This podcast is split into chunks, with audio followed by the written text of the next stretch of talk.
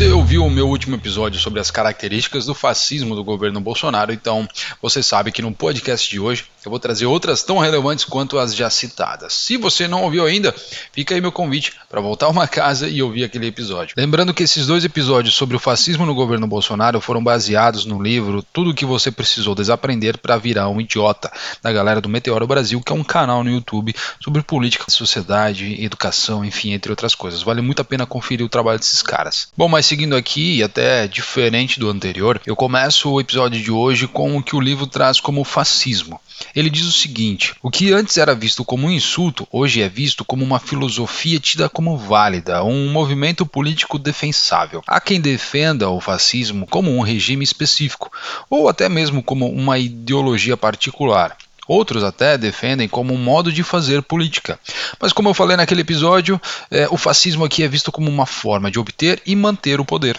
E para exemplificar um pouco mais né, do que está sendo dito nessa história toda, eu vou voltar aqui com alguns exemplos que a gente pode ver nos dias de hoje para justificar como o nosso governo atual está intimamente ligado aos padrões do fascismo que tanto já prejudicaram a nossa história. Bom, a primeira característica é a propaganda. O fascismo tem a propaganda como seu pilar, pois ele se dedica a inverter inverter as coisas.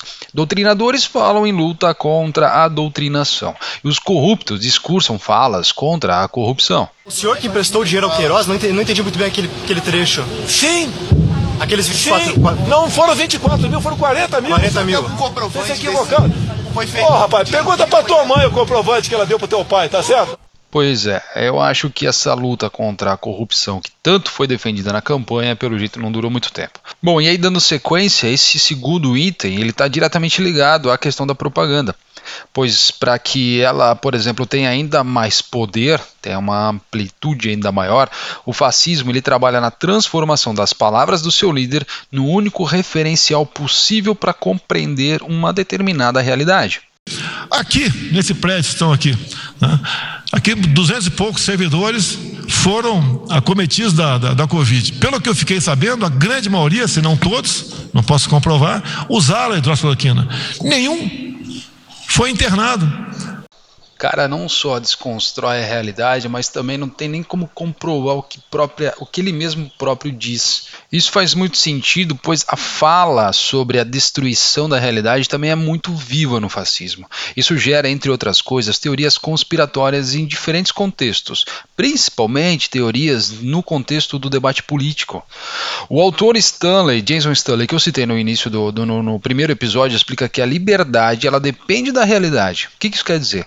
Quando você não tem uma compreensão adequada da realidade, não temos qualquer capacidade de embasar nossas decisões e ficamos aí, digamos, perdidos.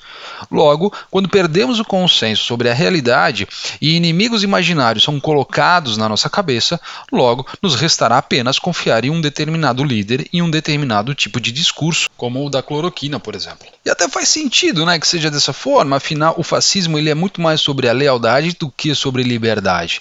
Você precisa ter pessoas que sejam leais aos seus discursos ruins e, e super ideológicos do que necessariamente pessoas que sejam capazes de pensar de forma livre e conscientes de si. E por fim, a hierarquização da sociedade. É a tal política do nós contra eles.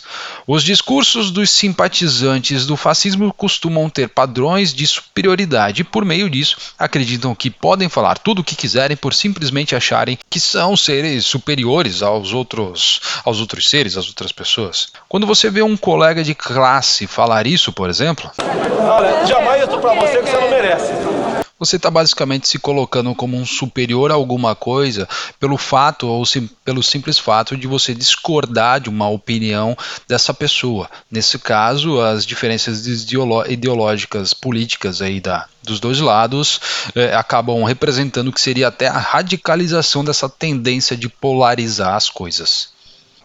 Bom, é isso então. O segundo episódio sobre as características fascistas do governo Bolsonaro termina por aqui. Eu espero que aquelas pessoas que já se arrependeram do voto que deram em 2018 possam esclarecer ainda mais essas confusões, digamos, eh, ideológicas para o restante daqueles que ainda se sentem resistentes ao governo atual.